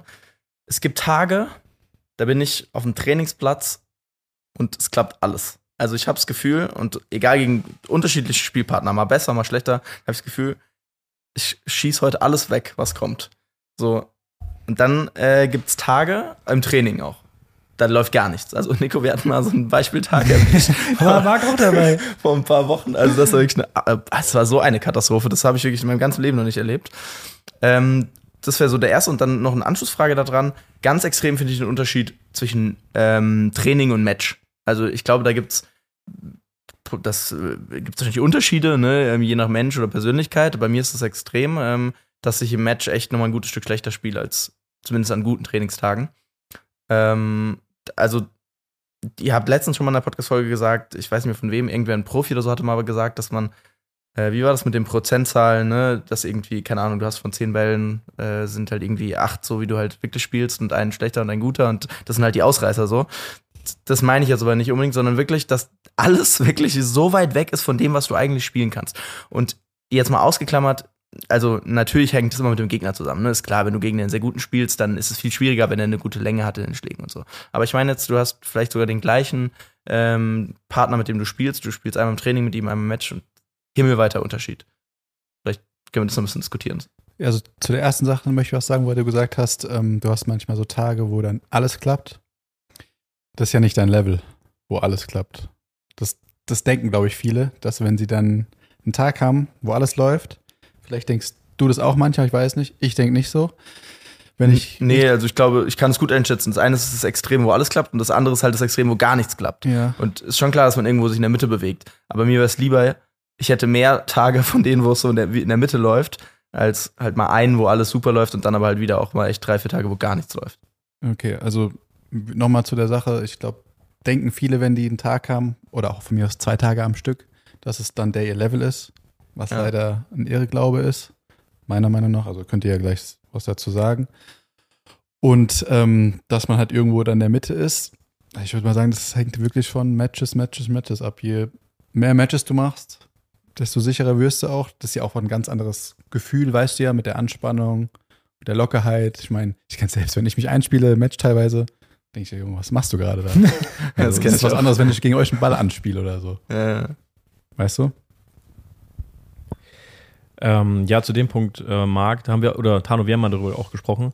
Ähm, der Trainer, der ehemalige Trainer vom Team hat es mal gesagt, dass der Presnik, dass der Team im Jahr, keine Ahnung, 60 Matches spielt, ich weiß nicht mehr ganz genau. Davon sind fünf unfassbar, da trifft er jeden Ball. Ja. Fünf sind super schlecht, da geht gar nichts und 50 sind sein Level. Da gehen manche Sachen gut, manche weniger gut. Ja. Und ich glaube, das ist wirklich ein großer Fehler, den viele machen, dass sie glauben, diese fünf Matches, die unfassbar sind, das ist das eigentliche Level. Und davon muss man sich auf jeden Fall verabschieden. Das ist nicht der Fall. Ähm, aber was du ja, glaube ich, wissen wolltest oder was, was du dich fragst, ist, ähm, wie man das vielleicht ein bisschen steuern kann, dass es nicht so immer, also nicht so viele ähm, Ausreißer sind, nach unten oder nach oben. Ja, nach oben wäre schön, sollen ja gerne mehr sein, aber nach unten. Ähm, und ich glaube, was da auf jeden Fall hilft, ist, dass man so eine Grund, so einen Grundplan, Grundstrategie hat. Ja, weil wenn man, viele gehen einfach auf den Platz, ähnlich wie beim Thema Aufschlag, so spielen die dann auch ihr Grundlinienspiel. Die spielen einfach, gehen auf den Platz und wissen gar nicht, was sie machen wollen. Die spielen einfach mal drauf los und mal gucken, was halt bei rauskommt. Und ich glaube, dann hast du oft die Gefahr, dass du halt, dass gar nichts funktioniert. Wenn du aber so ein Grund, Prinzip hast, wie du spielen willst und dir darüber im Klaren bist, was du da machst, dann kannst du dich ja schon ganz gut, glaube ich, äh, reinspielen in so ein Spiel auch. Und du weißt, okay, mein Spiel ist eher, ich versuche den Gegner mit hohen Bällen auf der Rückhand zu halten oder ähm, Einheitsspiel, ich möchte aggressiv spielen ans Netz gehen und du verfolgst diesen Plan auch immer und immer wieder, dann funktioniert er eher, als wenn du einfach um Platz gehst und gar nicht weißt, was du machen willst. Ich glaube, das kann auf jeden Fall helfen. Ja, äh, stimme ich hier viele Punkte zu und die alle sagt, ähm, was ich glaube, ist aber gerade bei wenn das Niveau etwas schwächer sind, sind die Ausreißer nach oben und nach unten immer ähm, deutlich höher. Also man hat häufiger diese Tagesschwankungen, ähm, die vielleicht bei ähm, einem, einem Profi, bei einem Tennisprofi, der spürt die auch, der hat die auch. Aber man sieht die von außen jetzt nicht so extrem. Ja, also das ist nicht bei dem dann plötzlich Zaun oder Linie, sondern das ist dann halt in einem ganz feinen Bereich, wo er selber sagt, ja. oh, ich habe mich heute nicht so wohl gefühlt und wie auch immer. Ähm, nur so viel dazu. Und ähm, was der Joel gesagt hat, auch, dass man in der Lage sein muss, nie, also man sollte in der Lage sein, nicht einfach stur an seinem Spiel festzuhalten, sondern sozusagen zu adaptieren. Und zum, wenn man merkt, ey, ich kann heute das nicht, so wie das gestern geklappt hat, das geht nicht, dass ich jetzt hier plötzlich, äh, der Aufschlag kommt jetzt heute nicht mehr so toll oder aus welchem Grund auch immer und ich kann jetzt nicht so mein Spiel spielen, dass man dann darauf reagiert und seine Strategie vielleicht auch einfach ändern, sagt, okay, ich muss mal wieder einen Schritt zurückgehen, mal wieder an die Basics, äh, den Ball einfach im Spiel halten, vielleicht auch den einen Schritt mehr machen, mich noch mehr bewegen, ja, und sozusagen über ähm, die Strategie, ich gehe mal ein bisschen weiter, ähm, vielleicht sogar mal einen Meter zurück, hinter die Grundlinie, habe mehr Zeit, spiele den Ball einfach, einfach mal hoch rein und hole mir darüber so ein bisschen wieder das Vertrauen und die Sicherheit und ähm, die Punkte, dass man in der Lage ist zu adaptieren, weil super viele Matches, die ich im Kopf habe von ähm, ja, EK-Turnieren, wenn man so guckt, ist, der wird von A, vom ersten bis zum letzten Punkt das gleiche Spiel gespielt. Es wird nichts geändert, ja. Und das ist dann, äh, je besser das Niveau wird, sieht man, dass irgendwie gefühlt alle zwei Spiele im, im Satz ändert sich was. Der eine merkt, oh, ich komme mit dem Return nicht zurecht, so, ich muss mal weiter zurückgehen. Er wird so viel variiert. Der Aufschlag wird verändert, ähm, die Strategie beim Aufschlag, beim Return. Es wird vielleicht mal gesagt, ich gehe jetzt mal viel mehr auf freie Punkte, ich spiele den Ball mal mehr rein. Das ist viel mehr, was man so sieht, dass da was geändert wird. Und im, im, im ähm, je niedriger das Niveau ist, wird immer am gleichen Spiel festgehalten, immer das gleiche gemacht. Da wird die Vorhand halt auch zum 20. Mal an den Zaun geschossen und man, der kommt nicht auf den Gedanken zu sagen, ja, okay, also mach's bitte nicht das 21. Mal, sondern macht mal halt nochmal. Ja. Das ist ein wichtiger Punkt, ja, mit dem ähm, so Plan B, Plan C haben. Also ich habe das selbst äh, extrem gemerkt bei Turnieren und ich habe dann irgendwie mich höher gespielt in der Rangliste und kam dann zu besseren Turnieren, dass die besseren Spieler, plötzlich habe ich gemerkt, oh, wenn ich die geknackt habe, dann habe ich noch lange nicht gewonnen. Plötzlich hat er neu, also ändert er sein Spiel und ist voll da. Und dann noch bessere haben dann noch mal ein Spiel und noch mal ein Spiel, äh, was sie dann ändern können. Und dann stand es irgendwie so, Alter, ich muss den gefühlt viermal gegen den gewinnen, weil der mhm. immer was Neues kann auf einmal. Ja, und die lassen auch nicht locker. Und das ist, merkst du auf unterem Niveau natürlich, wenn die einmal geknackt sind, dann sind die weg. Ähm, und du hast eben noch was gesagt zu, ähm, mal kurz überlegen, irgendwas wollte ich noch dazu sagen. Genau, Marc, ähm, weil du ja häufig struggles mit deinem Aufschlag.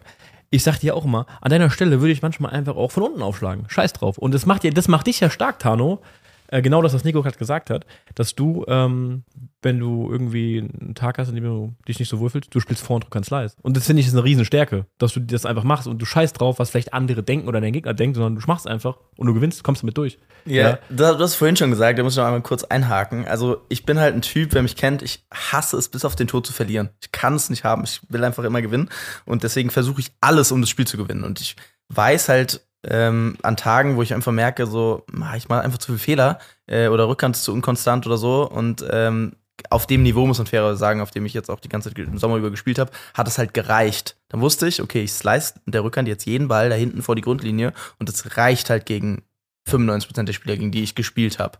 Fairerweise muss man sagen, jetzt habe ich mich auch mit der LK ein bisschen verbessert, weil ich bin natürlich abgerutscht und war von der LK nicht mehr so gut in den letzten Jahren. Ähm, ich merke jetzt, und das hattet ihr auch zum Marc schon gesagt, jetzt wo die Gegner besser werden, reicht es halt irgendwann nicht mehr. Also ich gebe dir recht, ähm, ich glaube schon, dass es eine Stärke ist, dass ich mir sage, okay, ich leiste jetzt einfach nur den Ball rein.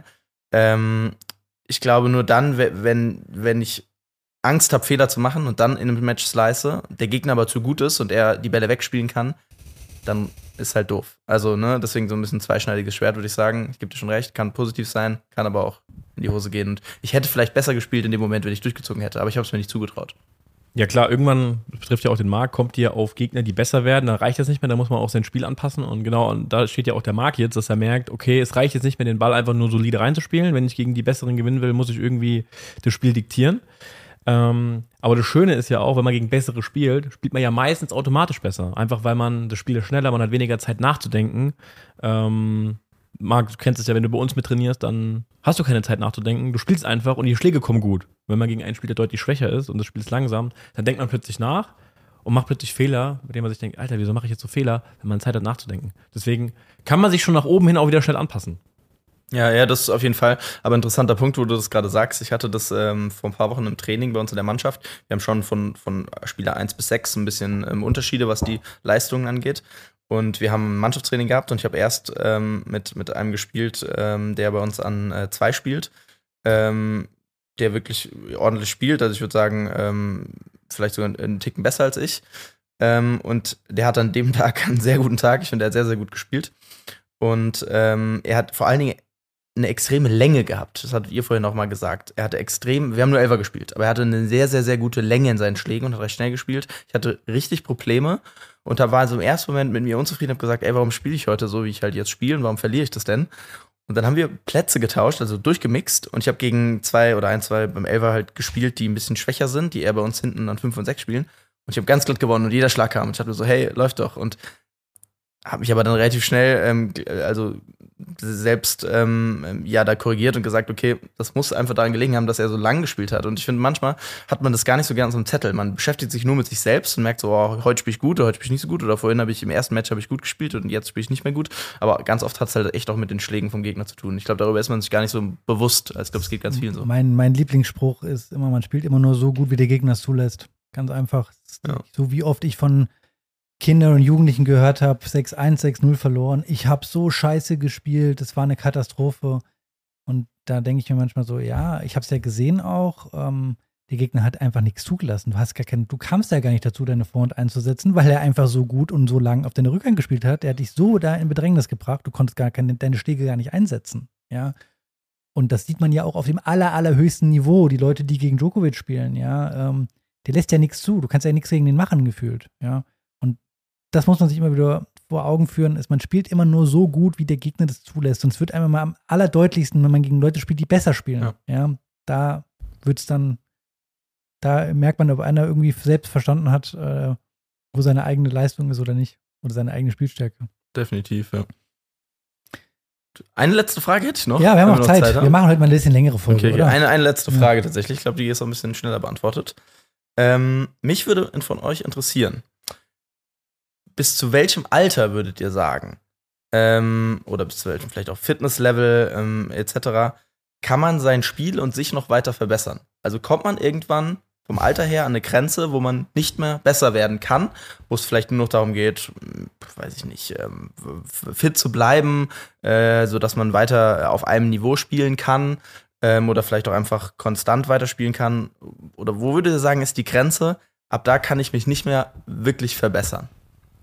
Ich bin fest davon überzeugt und ich glaube auch, da jetzt so im, im Sportbereich auch arbeite, ist, äh, diese Grenze gibt es nicht. Man kann sich immer verbessern. Man kann das immer irgendwie, ähm, kann man immer Details verbessern. Ich habe ein super Beispiel. Das ist bei uns im Verein einer, der ähm, spielt, ist deutscher Meister geworden bei den Herren 70 oder 80 inzwischen, ja.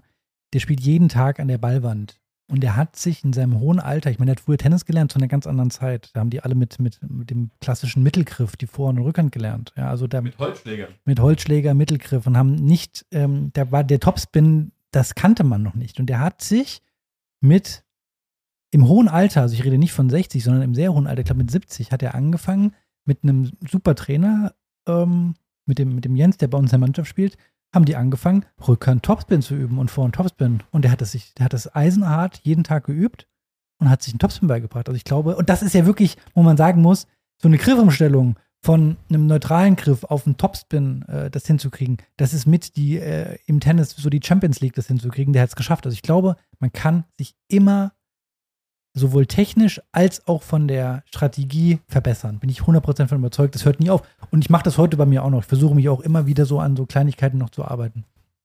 Bin ich voll bei dir. Ich glaube, du musst halt deinen Fokus dann auf andere Sachen legen. Du wirst im Alter nicht schneller, aber dann hast du vielleicht äh, andere Vorteile, die dir verschaffen kannst, mehr Erfahrung und musst halt schauen, dass du das auf dein Spiel halt anpasst, ja, dass die Jugendlichen vielleicht merken, gerade so Jungs in der Pubertät, die kriegen mehr Kraft und dann wollen die das einsetzen, ja, und wollen schneller und härter spielen. Ähm, und dann mit 30 merkst du vielleicht irgendwann, oh, ich werde vielleicht ein bisschen langsamer, keine Ahnung. Also ich merke es so nicht. Merkt ihr das schon? Ich Ich bin immer noch sauschnell. Ich glaube, ich bin der schnellste. Marc, hier. bist du auch noch topfit? Ich merke das auch noch nicht, aber vielleicht kommt das irgendwann und dann muss man halt den Spiel dann ein bisschen äh, umstellen. Man merkt ja dann auch, dass in, bei den äh, ja, Herren 40 plötzlich mehr Slice gespielt wird. Ja, weil die vielleicht dann nicht mehr so gut zur Rückhand hinkommen. Ähm, gut, damals hat man auch die Rückhand noch ein bisschen anders gelernt, aber dann vielleicht entwickelst du dann einen super guten Slice und andere kommen damit gar nicht klar. Also ich glaube, du kannst dein Spiel immer weiterentwickeln. Du musst es halt anpassen auf die Bedingungen, die dann herrschen einfach. Ja, das Einzige ist wahrscheinlich dann irgendwann einfach die Fitness. Also, ne, das kennt man ja auch im Tennis. Spielst du mal gegen einen, Herrn 40, Herrn 50, dann merkt man natürlich schon irgendwie den Fitness. Also logisch wirst du als 60-Jähriger nicht mehr gegen andere 20-Jährigen Klar, gewinnen, ja, aber klar, äh, so von der Art und Weise, wie man spielt, kannst du, glaube ich, immer Ja, und ich glaube, das ist ja auch das Spannende am Tennis, dass man sich halt wirklich immer noch ähm, ja, verbessern kann. Also man kann ja immer an irgendwas arbeiten. Irgend, an irgendeiner Kleinigkeit, beispielsweise so, ich, ich sag mal, ja, ich möchte meinen, meinen Slice-Aufschlag verbessern. Es gibt ja keinen Grund zu sagen, warum ich das mit 60 nicht hinkriegen sollte. Ja, ja. Warum ich nicht beim mit, mit, mit, mit, mit Mitte 30 anfangen sollte zu sagen, ja, ich muss mal vielleicht an meinem Return arbeiten. Ich versuche mal näher an der Linie zu stehen oder noch weiter zurückzugehen. Das kann man ja locker dran arbeiten. Ja, weil es ändert sich ja nicht so gravierend viel. Und äh, viele Leute, die auch noch eine Technikänderung gemacht haben, also da meine ich mit Technikänderung, also Griffänderung oder sonstiges oder Ausholbewegung geändert, weil man sagt, das passt vielleicht nicht so toll. Das ist alles möglich. Aber man muss sich davon verabschieden, ähm, dass man eine Trainerstunde nimmt und einmal eine Stunde und es läuft dann. Weil dann könnte ich dir Tennis in sieben Stunden beibringen. Dann machen wir Vor- und Rückhand, jeweils eine Stunde, Volley, Aufschlag und dann haben wir in sieben Stunden und bist du fertig. Das bedarf einfach super viel Erfahrung, die man sammeln muss beim Punktespielen. Weil beim Tennis, wie wir ja schon festgestellt haben, man ist extrem davon abhängig, was der Gegner macht. Der spielt jedes Mal mit einem anderen Drall, mit einer anderen Geschwindigkeit, mit einer anderen Höhe, mit einer anderen Länge, mit allem immer neu. Und du musst in der Lage sein, ohne drüber nachzudenken, diese Schläge dann einzusetzen. Das muss man einfach super viele Erfahrungen sammeln und das kostet einfach Zeit. Ja, und das ist ja das Geile am Tennis. Äh, man kann Tennis spielen bis ins hohe Alter, man hat die Zeit, man muss es nur machen. Ja. Ein gutes Beispiel ist ja auch der Markus aus unserer Mannschaft, der ja, wenn man ihn jetzt mal vergleicht, der ist jetzt 33 ähm, mit, ähm, keine Ahnung, vor 13 Jahren mit 20. Das ist ja ein ganz anderer Spieler. Der ist ja jedes Jahr besser geworden ein bisschen, ohne dass er viel, viel Training reingesteckt hat. Einfach nur, weil er sich mit der Thematik auseinandergesetzt hat. Der hat gemerkt, ich schlag scheiße auf auf dem Level, ich muss, äh, ich mache zu viele Doppelfehler, ich muss mal einen guten Kickaufschlag lernen. Hat er einfach im Training ein bisschen drauf geachtet. Der ist natürlich auch talentiert, der braucht da nicht viel Training, sondern der kriegt das relativ schön umgesetzt. Ist natürlich auch ein Vorteil. Ähm, aber ich glaube, wie du es eben schon gesagt hast, der entscheidende Punkt ist, dass man sich halt damit auseinandersetzt und dass man auch wirklich das will. Einfach nicht nur eine Trainerstunde buchen und blind gegen den Ball hauen bringt gar nichts. Wichtig ist, so wie das ja auch der Marc macht, ja, der immer ohne Trainer trainiert, der sich einfach vornimmt, okay, ich möchte besser werden. Das, man hat super viel Frustration, damit muss man sich äh, darauf einstellen. Es gibt super viele Rückschläge, aber wenn man einfach hart dran arbeitet und sich wirklich damit auseinandersetzt, dann wird das ähm, besser werden. Hoffentlich. Ja. Hoffentlich. Ähm, Pano, das waren wirklich interessante Themen, äh, weil ähm, ich muss sagen, das sind so die, die Klassiker für mich irgendwie, die immer kommen. Und ähm, ja, man kommt da irgendwie, ich meine, ich, ich unterhalte mich sehr viel mit Joel über Tennis, wir haben das früher so häufig gemacht, wir haben da irgendwie eine ganz klare Meinung und Erfahrung zu, aber es ist auch mal schön wieder von anderen Leuten darüber zu hören, ähm, wie sie darüber denken und wie auch ihre eigenen Erfahrungen dazu sind. Also auf jeden Fall tolle Fragen. Aber wir haben jetzt zum Schluss noch, äh, Marc, du hast ja dem äh, Tano den Auftrag gegeben. Ähm, wir haben ja noch die Rubrik, Marc, kannst du sie mal kurz erklären? Wie, ja, also wir haben ja zwei Rubrik bei uns. Einmal das Quickfire und dann haben wir irgendwann eingeführt, äh, was macht eigentlich? Da stellt dann jemand ähm, Fakten oder liest Sätze vor und die genau. anderen müssen raten, wer es ist. Eigentlich heißt, sollte die Rubrik, Rubrik heißen, wer bin ich, ne? Macht mehr Sinn. Ja, aber vielleicht, wir wissen ja jetzt nicht, wer es ist. Wir wissen Tano, nicht, was ist, ja, genau. Und vielleicht weiß ja einer von uns danach, was er danach auch macht. Ja? Ich hoffe, Tano weiß es. Ähm, wollen wir uns darauf einigen, dass wir uns die ersten zwei Fragen anhören und dann darf man losraten und Frag? Äh, die, oder die ersten drei, zwei Aussagen, meine ich, vom Tano anhören und dann. Ja, raten einfach drauf los, oder? Oder ja. direkt nach der ersten schon. Ja, also ich habe äh, ich hab das quasi hier geordnet. Ach so. Schwer. Hoffentlich, nee, also, also so ähm, Daten oder Dingen zu dieser Person, da solltet ihr vielleicht nicht direkt drauf kommen und Sehr irgendwann wird es dann erklärt habe. perfekt. Genau, irgendwann wird es dann ein bisschen ja. konkreter, dann, dann könnt ihr drauf kommen. Ja, gut, okay. Ich hoffe jetzt nicht, dass ihr direkt nach dem ersten Punkt alle ja. drei wisst, oder das wäre kacke. Okay, aber Nico, deine, ja, deine Frage, Warum ich wollte einfach nur. Ich, ich, ich mag ja, so dann, machen wir es so, dass jeder nur dreimal einen Namen sagen darf. Nicht, dass hier der Marc nach jeder Frage einen Namen reinschießt und. Äh, ja, okay, das ist eine gute Idee. Maximal darf man dreimal was sagen. Ja, okay. Tano, dann leg los. Okay, ich habe auch gar nicht so viele Punkte. Ähm, ich, aber ich hoffe, ihr kommt drauf. ähm, wir fangen einfach mal an mit. Ähm, also, es ist ein männlicher Tennisspieler, der nicht mehr aktiv ist. Ähm, aus Finnland kommt in Jaronimien. das ist zumindest der Name von dem. Jako Nieminen. So heißt er. Also mag er noch zwei Versuche. Hm. Er ist in Helsinki geboren. Ja, aber du hast den Namen komplett falsch ausgesprochen. Der Remix. In Helsinki geboren, in 1980 geboren. Puh, gar nicht so alt. Nee, weiter. Ist verheiratet. Puh, hat äh, zwei Töchter. Heute lebt er in Monaco, in äh, Monte Carlo. Hm? Ich dachte, ihr seid so Tennisexperten. Ja, Ich, kenn, ich schwöre, ich kenne nur einen finnischen Tennisspieler, das ist der, den ich genannt habe. Und nicht mal richtig ausgesprochen. Ähm, er war 2006 mal die 18 der Welt. Alter. ATP. okay. Ach, jetzt muss ich überlegen. Hm, Ich habe gesagt, ich fordere euch. ja, das hast du. Das also ist gut, gut. gut, gut. Ähm, darf man Gegenfragen stellen?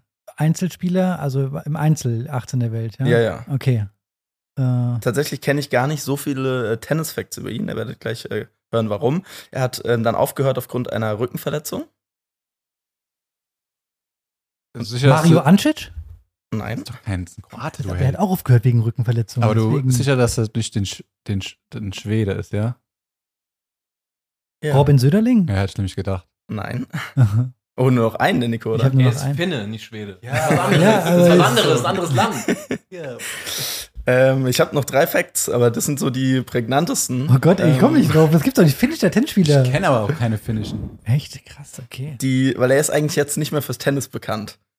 Ähm, sondern er ähm, hat nach der Tenniskarriere eine Modelkarriere hingelegt. What? Okay, weiter. Noch ein Fact? Vielleicht weiß es ja einer von euren tausenden Zuhörern, dann kann er das gerne kommentieren. Gespannt. Ähm, hat einen Spitzname. The Terminator. Der Tano hat einen guten Spieler rausgesucht. Ich, 18 der Welt. 18 der Welt. Finne, Model. 1980 geboren. Model. The Terminator und Model. Wegen Rückenproblemen aufgehört. 1980, der müsste ja dann so, ja, so um die 2000er gespielt haben. Ähm, Hast, hast du, ist der in Grand Slams irgendwie mal weit gekommen? Das habe ich tatsächlich so nicht recherchieren können.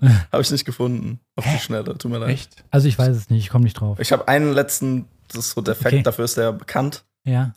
Ähm, der hat nach seiner Modelkarriere, die er relativ schnell dann ähm, aufgehört hat, äh, eine ziemlich krasse Pokerkarriere hingelegt. War die, der beste Pokerspieler Finnlands unter den Top 50 der Welt und hat 16 Millionen Euro Preisgeld mit Poker verdient. Dafür ist er bekannt. Nein, das ist ein Däne. Nee, ich komme nicht Ich drauf. kannte ihn vorher auch nicht, muss ich gestehen. Kommt ihr Ich drauf? wollte dich ja ein bisschen fordern. Nein, keine Ahnung. Drop mal, ich weiß es nicht. Patrick Antonius. Patrick Ich hab ihn noch nie gehört. Verarscht ihn. Hab ich noch nie gehört. Verarscht uns, oder? Der verarscht uns. Das ist eine Verarsche. Die gibt's gar nicht. Verarscht uns. So wie du sagst, gibt's die gar nicht.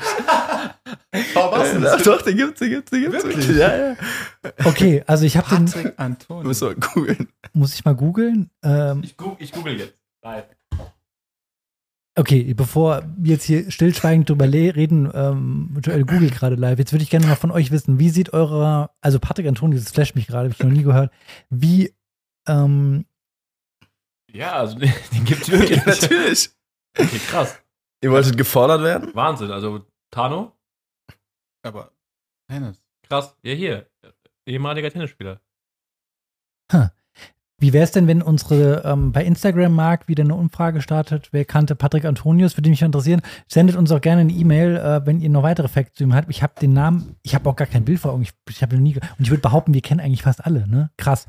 Ähm, ja, jetzt mal zurück zur Frage äh, oder zum Ding. Erstmal vielen Dank für die äh, wirklich schwere Wer bin ich ähm, Kategorie dieses Mal. Also Wahnsinn. Boah, jetzt hat der Tano gerade das Modelbild rausgeholt. Ähm, nicht schlecht. Erinnert mich ein bisschen an den Hauptdarsteller von.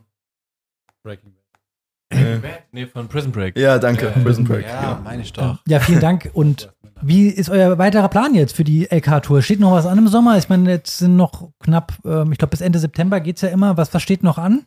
Ta Marc, bei dir? Nächsten zwei Wochen bin ich raus. Ja, Hier ist bei uns Weinmarkt. Man okay. muss Prioritäten setzen. Richtig. Sehr wichtig. Tano, du bist auch am Start im Weinmarkt? Also ich habe, äh, ja, bin ich am Start. Ich habe, äh, die Wochenenden sind irgendwie super voll im Sommer. Ich habe noch zwei, drei Mixed-Spiele vor mir tatsächlich. Also so okay. Vereinspokal oder wie das heißt. Ja, Da sind wir mit dem Mainzer Sand in, in der Mixed-Runde. Ähm, hätten eigentlich schon ein Spiel gehabt. Grüße nach Gensingen, haben leider abgesagt.